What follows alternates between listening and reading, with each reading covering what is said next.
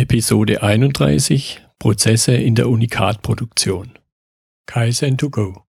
Herzlich willkommen zu dem Podcast für Lean-Interessierte, die in ihren Organisationen die kontinuierliche Verbesserung der Geschäftsprozesse und Abläufe anstreben, um Nutzen zu steigern, Ressourcenverbrauch zu reduzieren und damit Freiräume für echte Wertschöpfung zu schaffen. Für mehr Erfolg durch Kunden- und Mitarbeiterzufriedenheit, höhere Produktivität durch mehr Effektivität und Effizienz an den Maschinen, im Außendienst, in den Büros bis zur Chefetage. Heute geht's in der Unterhaltung mit Felix Lotz von der Meyerwerft. Er ist dort KVP-Manager um Prozesse in der Unikat-Produktion.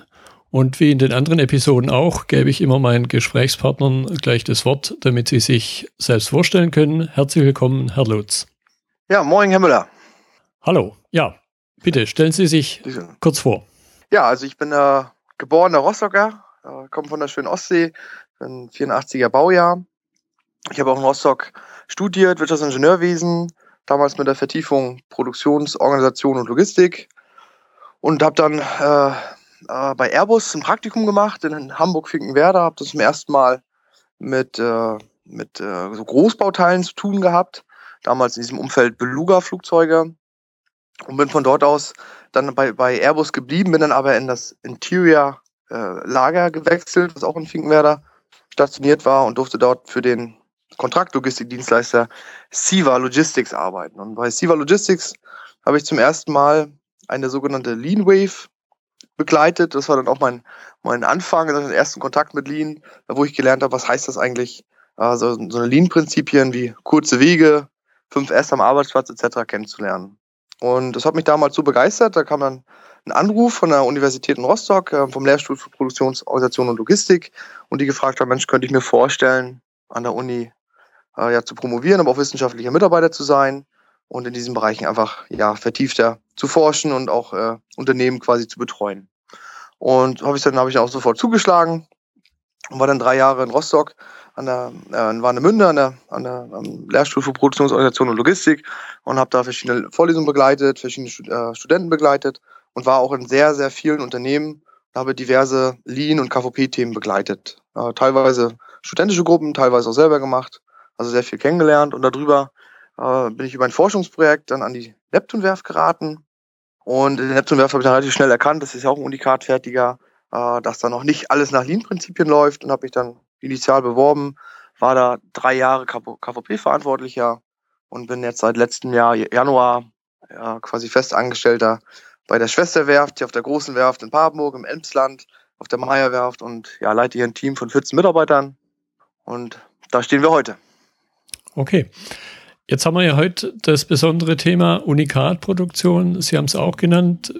So der erste Schritt, den ich rausgehört hatte, war der Airbus da haben wir schon ein bisschen was Richtung Serie. Es fliegt ja nicht bloß, bloß ein Flugzeug über den Himmel. Während dann so im Schiffsbereich, klar gibt's auch ein paar, aber ich glaube, die Dinge werden dann immer, immer einmaliger. Was macht denn die Prozesse in der Unikatproduktion so besonders? Ja, das ist eine, das ist eine spannende Frage. Ähm, äh, was macht es wirklich besonders, ist zum einen das Produkt. Äh, wie es das Wort selber schon sagt, es ist halt ein Unikat. Es wird nur einmal gefertigt. Das heißt, sämtliche Tätigkeiten, die die, die Mitarbeiter ausführen, sind tatsächlich für ein einziges Produkt. Ich habe also kaum Wiederholungselemente. Und wenn man jetzt äh, sich das Unikat Schiff dann weiter anguckt, da gibt es dann noch weitere, äh, weitere Besonderheiten. Äh, zum einen haben wir eine sehr lange Durchlaufzeit. Also so ein, so ein Schiff zu konstruieren und zu bauen, das dauert schon mal eben drei Jahre. Äh, ganz besondere Schiffe, also Kreuzfahrtschiffe, äh, können auch schon mal fünf Jahre dauern. Ähm, die reine Bauzeit beschränkt sich dabei ungefähr auf eineinhalb Jahre. Und da ist die nächste Herausforderung bei den Prozessen, äh, das Schiff so zu bauen, in einem Dock, also in einem, einem Engpass so gesehen von der Fläche her, dass alle sechs Monate ein Kreuzfahrtschiff ausgeliefert werden kann. wenn man sich dann allein die Größe dieses Produktes anguckt, auch im Vergleich zu, zu den Serienherstellern, Automobilbau, auch wie Sie angesprochen haben, Airbus, ist das natürlich schon mal ein ganzer Unterschied, weil man ganz andere Bauteile handhaben muss. Ähm, ja, nächster Punkt ist die Anzahl Beteiligter an diesem Prozess. Also allein auf der Meierwerft haben wir über 3000 eigene Mitarbeiter, aber mehr als das Doppelte an Mitarbeitern, die jeden Tag von Fremdfirmen hier auf der Werft direkt an diesem Unikat-Schiff arbeiten. Äh, was auch ein wesentlicher Punkt ist, für uns gilt Termin ist Termin. Also wir sagen dem, dem Kunden, wenn er heute eine Anfrage stellt, zu, dass er in drei Jahren am 1. Mai das Produkt ausgeliefert bekommt. Man muss alle Tätigkeiten genau darauf ausrichten, dass er bis zum letzten Tag quasi sicher sein kann, dass das, dass das Produkt auch pünktlich geliefert wird. Und dabei, und das ist eigentlich das größte Thema, noch bis zur letzten Minute ändern kann. Mhm. Hat dann irgendwo, kommt mir so ganz spontan natürlich auch gewisse agile Aspekte. Mhm. Wie, wie man das ja so aus der Softwareentwicklung ganz stark kennt, wo man ja schon seit ein paar Jahren erkannt hat, es bringt überhaupt nichts, wenn man irgendein tolles Produkt sich überlegt und es dann unter Umständen auch über eine lange Zeit, vielleicht über ein Jahr oder anderthalb Jahre entwickelt und dann hinterher festzustellen, ja, der Kunde wollte aber was ganz anderes, was er vielleicht selber am Anfang noch gar nicht wusste. Ähm, ja, das ist ein treffender Punkt, den wir tatsächlich auch schon diskutiert haben. Ich glaube, dass wir, dass wir Elemente vom, von, von diesem agilen Management heute schon anwenden, ähm, aber in kleineren Bereichen. Und auch nicht, dass wir quasi ein, ein vollständiges Produkt äh, fertigstellen oder, oder teilweise herstellen, sondern dass man eher über 3D-Modelle, also über Virtual Reality und, und über äh, kleine Prototypen, wir nennen das Mockups, das ist zum Beispiel bei Kabinen so, dass man also eine Kabine herstellt, die Anforderungen vom Kunden aufnimmt, in kleinen Teams die Anforderungen für Feinheit versucht umzusetzen um dann zu einem Punkt zu kommen und sagen, jawohl, so passt die Kabine, um dann 30.000 Stück davon zu fertigen. Ah, okay. Jetzt, wenn es in Richtung Unikatproduktion geht und Dinge eben so von dem klassischen Weg abweichen, was wir jetzt aus dem Lean-Umfeld kennen, also sprich durchaus dann eben Massenproduktion wie im Automobilbereich, begegnet mir persönlich ja sehr oft immer wieder mal die Aussage, ja, bei uns ist doch alles ganz anders warum lohnt sich dann im Unikat-Umfeld doch über Lean Management nachzudenken und wie geht man mit diesen, nennen wir es mal, Vorbehalten um? Äh, ja, dieses Vorbehalten haben wir auch getroffen. Also wir haben, oder auf, auf die sind wir gestoßen vor knapp sechs Jahren. Haben wir uns entschieden, wir werden ein, ein Produktionssystem aufbauen, das nennt sich System schlanker Schiffbau. Ja, das baut auf auf dem Toyota Produktionssystem. Und wir haben gesagt, wir wollen schaffen, dass unsere, äh, unser Produkt fließt, so gesehen, dass die Prozesse aufeinander getaktet sind, dass wir eine Null-Fehler-Kultur haben, ähm, aber auch, dass wir die Menschen respektieren, dass wir Teamarbeit haben, etc. Und ja, im ersten Moment waren viele verdutzt und gesagt, was ist das denn jetzt? Und ist das nur eine neue Kuh, die durchs Dorf getrieben wird? Ähm, man hat es dann aber geschafft, durch viele Simulationen, wir haben zum Beispiel ein, ein Schiff in, äh, in einem wirklich in großen Maßstab in Holz nachgebaut und das wurde dann durch Mitarbeiter, äh, äh ich sage quasi einmal klassisch aufgebaut, immer Stichwort Akkordarbeit, äh, und dann in Teile zerlegt und, und, gemeinsam und gemeinsam auch überlegt, wie können wir das eigentlich schlanker bauen? Also wie können wir schaffen, die Prozesse aufeinander abzwischen, dass es ein einheitlicher Takt ist und so weiter. Und da ist man schnell dahin gekommen, so anders sind wir gar nicht als die zum Beispiel Automotive-Industrie, wenn man die eigentliche Schiffbaufertigung tatsächlich in ihre Teile zerlegt. Also haben wir zum Beispiel eine Vorfertigung, wenn man sich die genau anguckt, ist das nichts anderes als eine Serienfertigung. Eine Serienfertigung von Rohren zum Beispiel. Produzieren 120.000 Rohre im Jahr. Ja, das ist eine Serie. Mhm, ja. Also wir, wir, produzieren 600 Editionen zum Beispiel. Das ist eine, das ist eine Variantenfertigung. Ähm, und dann halt große Blöcke. Und so kommt man nach und nach dahin, dass man tatsächlich Ansätze aus dem Lean-Management übernehmen kann, und zwar dort, wo man halt so Wiederhole, Wiederhole-Elemente hat. Mhm.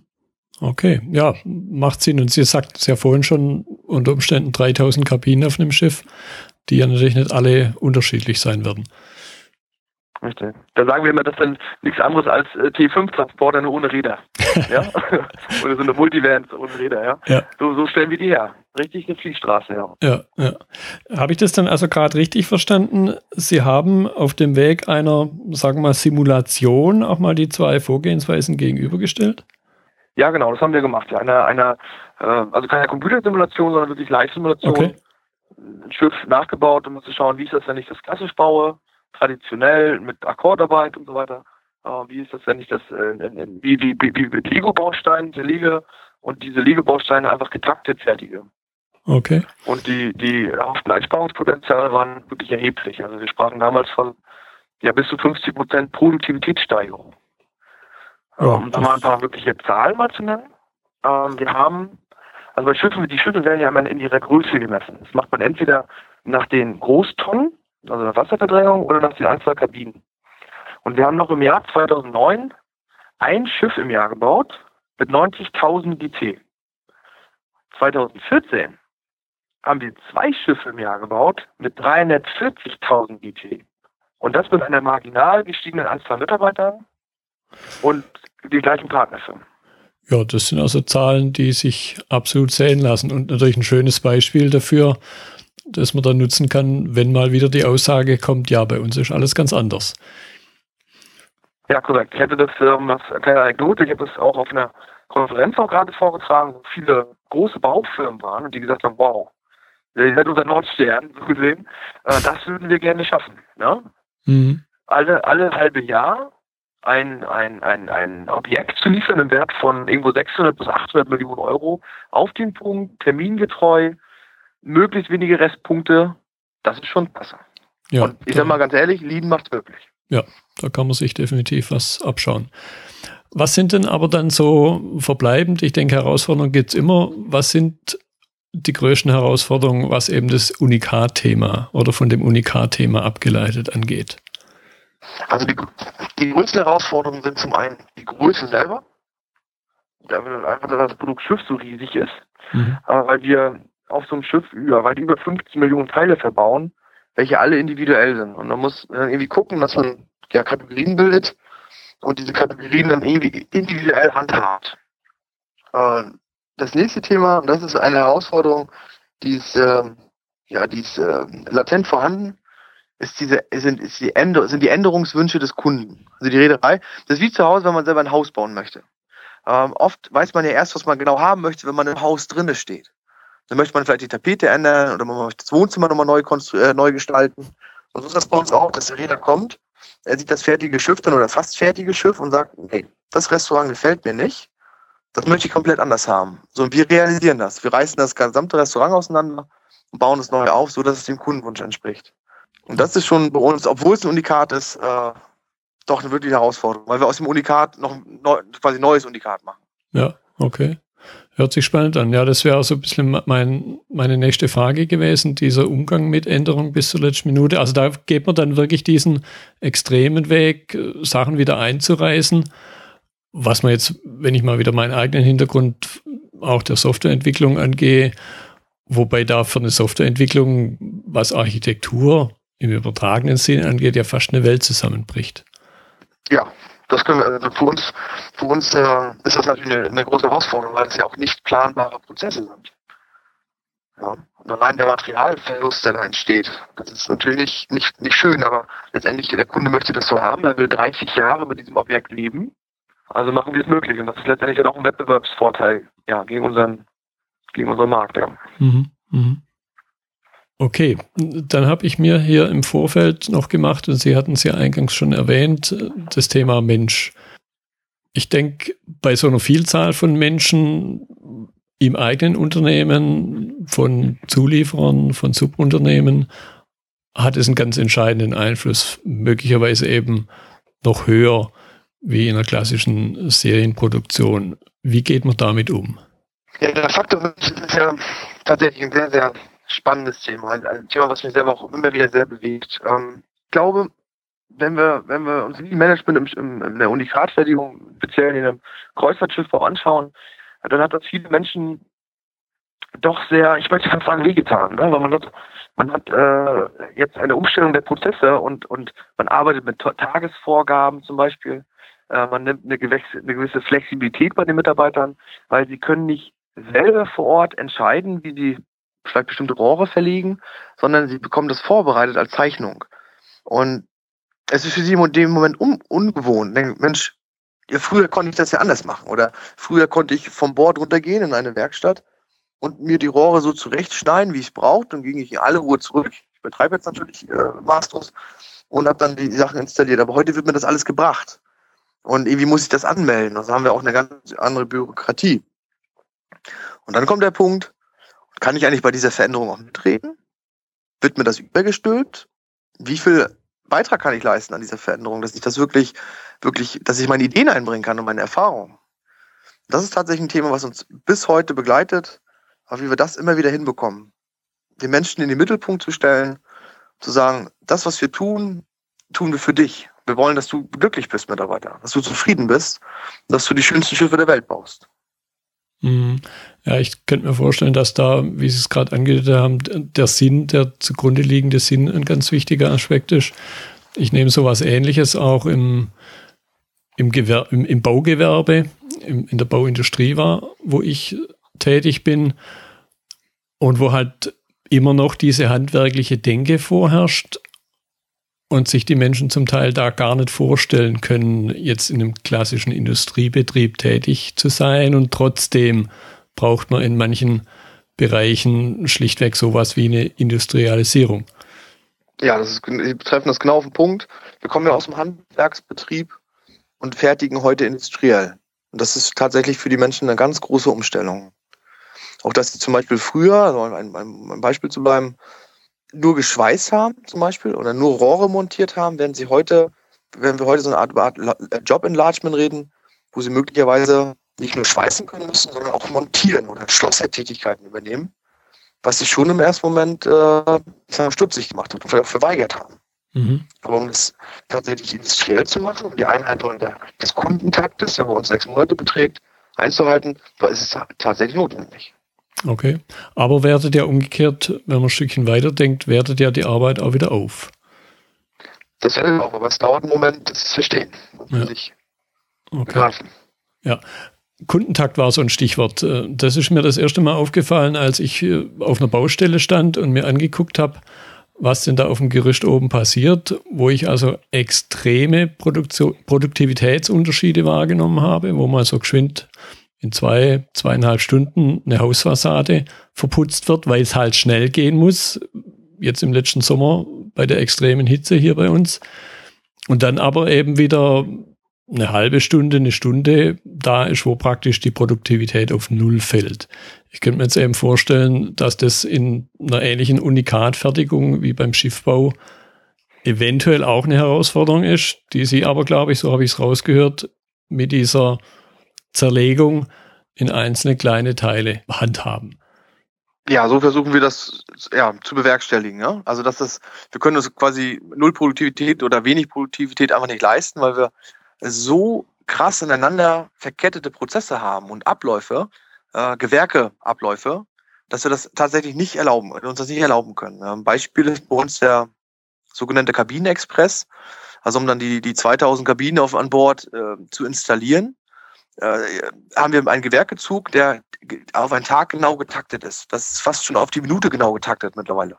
So genau weiß, wann ist welches Gewerk, in welcher Kabine, macht Rohranschlüsse, Elektrikanschlüsse, ähm, macht die ersten Funktionstests oder Inbetriebnahmen. Das, da reden wir über genaue Vorgaben. Das heißt, äh, es, es geht nicht darum, wie lange wollen Sie brauchen, sondern wie lange dürfen Sie brauchen. Mhm. Ja. Jetzt geht es natürlich bei Prozessen auch immer um, um die Verbesserung.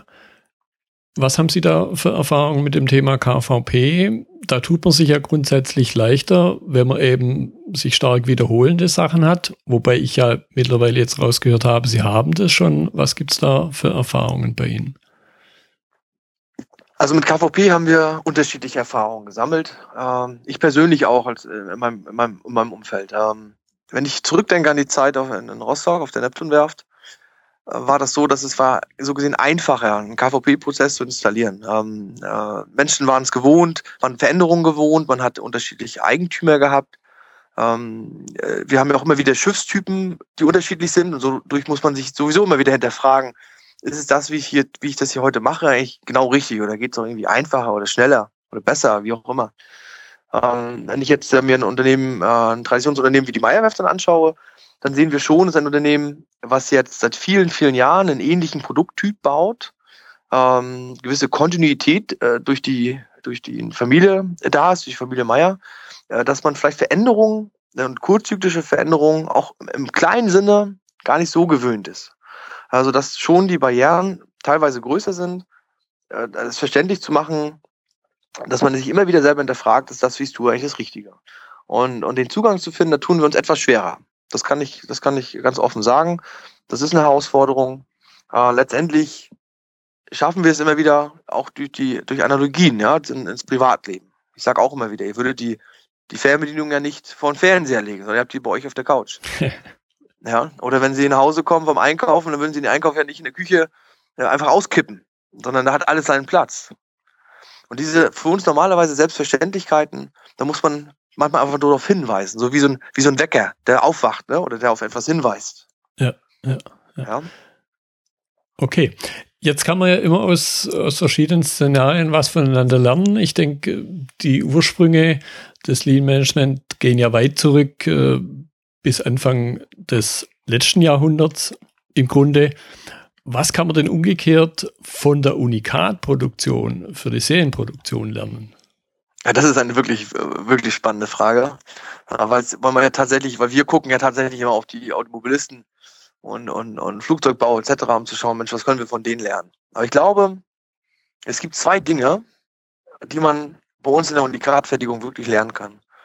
Das eine ist das Thema Änderungen. Also wie kann man es schaffen, noch bis zur letzten Minute noch einen Kundenwunsch einzubauen?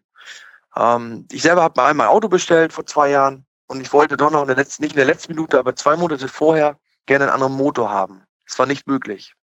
Also es wäre nicht nur teuer gewesen, okay, aber es war nicht möglich, weil es die Prozesskette nicht, nicht ermöglicht hat, weil sie einfach zu starr ist.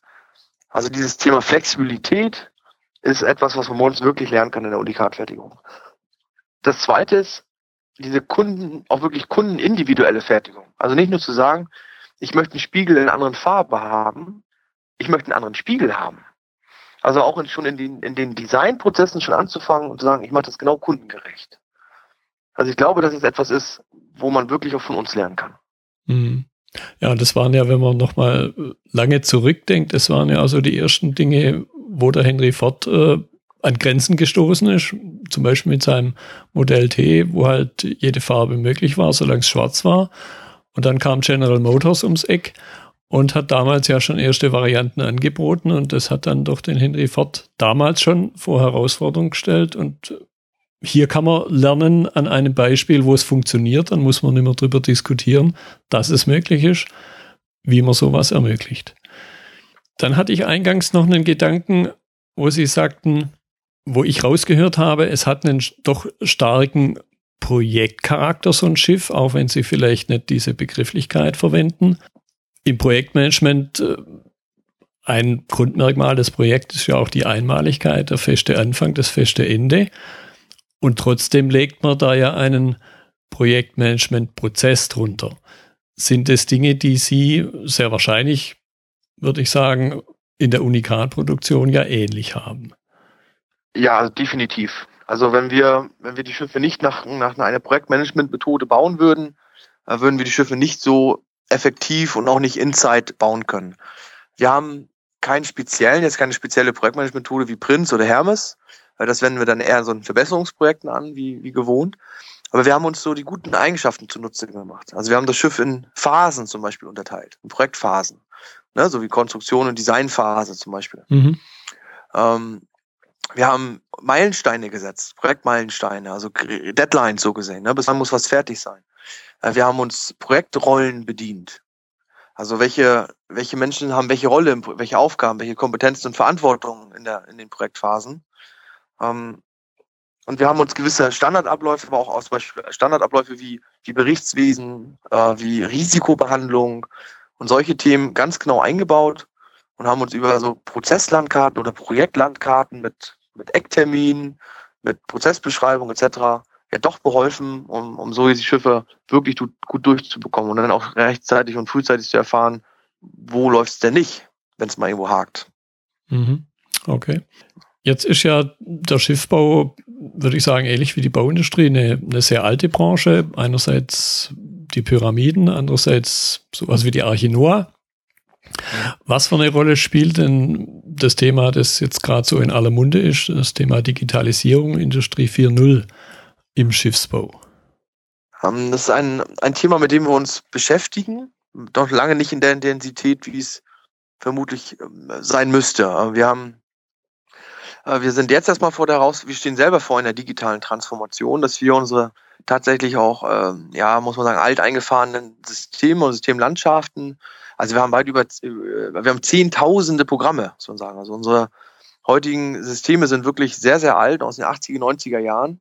Und wir vor der Herausforderung stehen, unsere Systeme grundsätzlich neu aufzusetzen. Also ich spreche äh, über Sachen wie PLM, also so, so eine CAD-Software, mhm. äh, die wir komplett neu einführen, äh, auf den Schiffbau bezogen.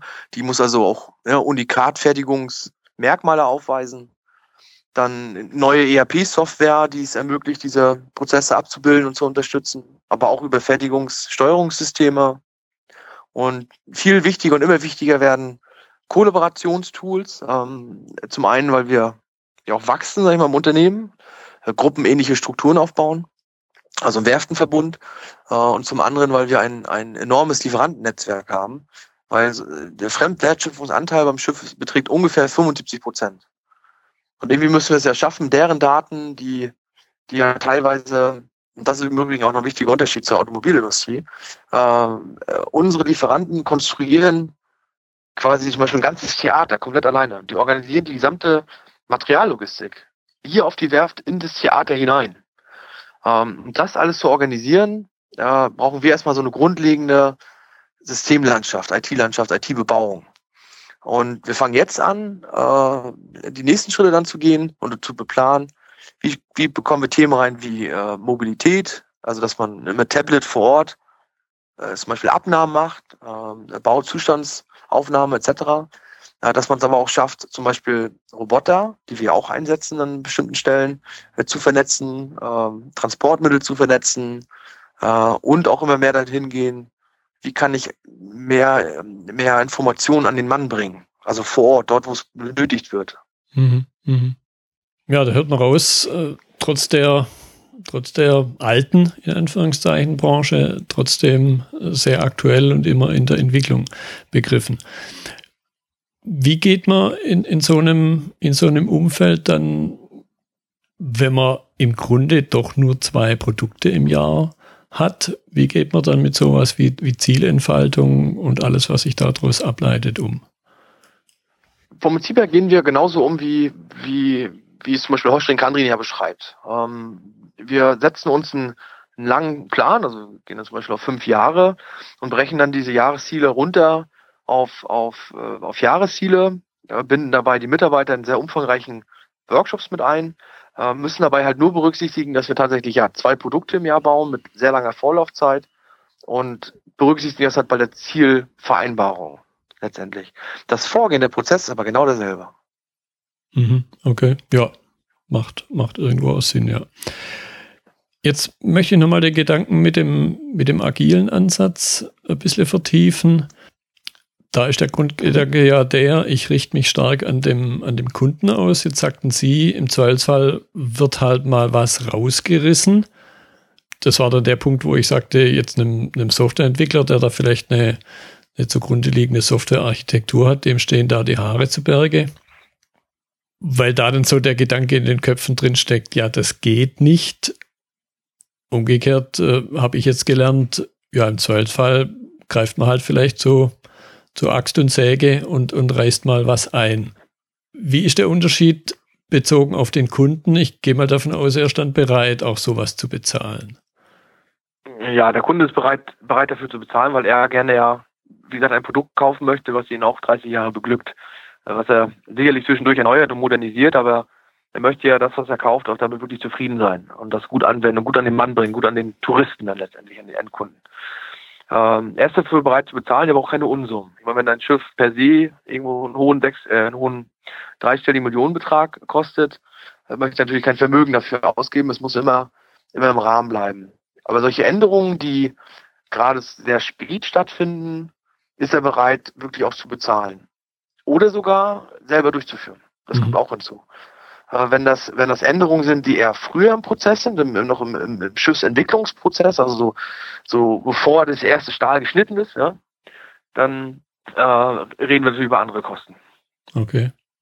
Ja, und ich denke, Sie haben einen Punkt ge genannt, wo natürlich sofort äh, die Softwareentwickler die Hand heben werden und sagen, ja, das ist jetzt bei uns anders, nämlich genau diese lange Lebensdauer. Eine, eine Software heutzutage, es sind ein paar Jahre, vielleicht wenn wir irgendwelche vergrabenen Systeme wie in der Telekommunikation denken, dann sind es vielleicht mal zehn Jahre.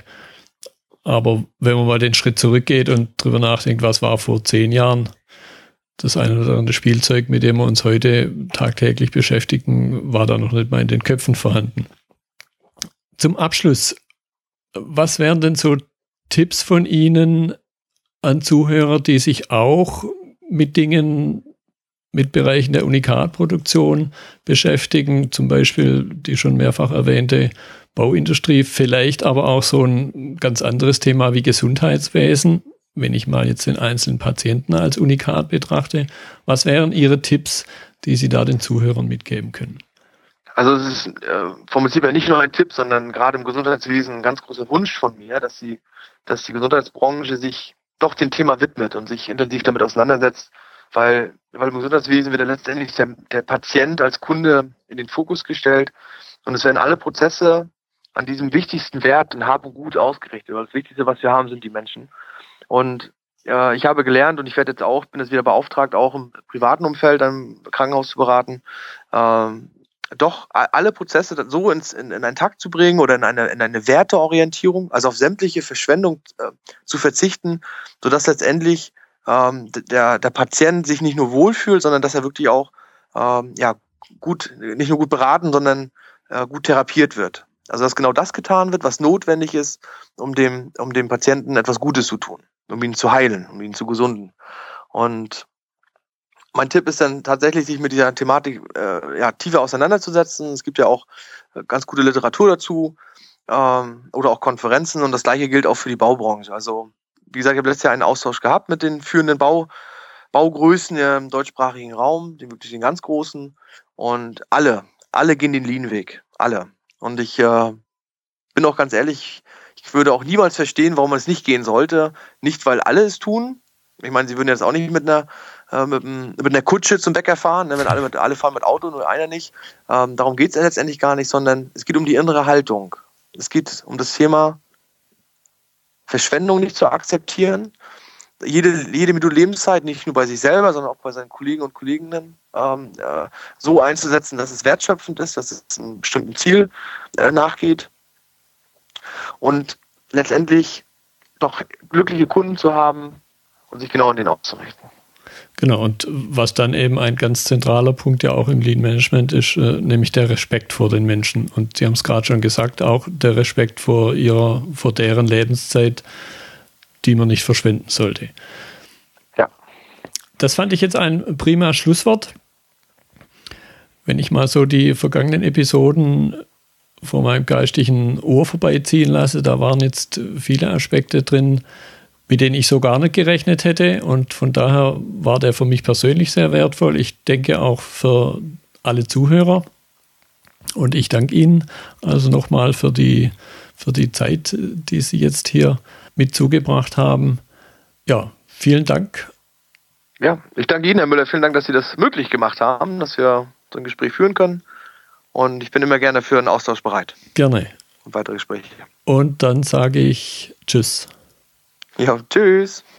Das war die heutige Episode im Gespräch mit Felix Lotz zum Thema Prozesse in der Unikatproduktion.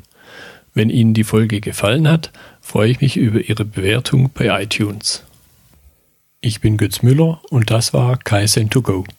Vielen Dank fürs Zuhören und Ihr Interesse. Ich wünsche Ihnen eine gute Zeit bis zur nächsten Episode. Und denken Sie immer daran, bei allem, was Sie tun oder lassen, das Leben ist viel zu kurz, um es mit Verschwendung zu verbringen.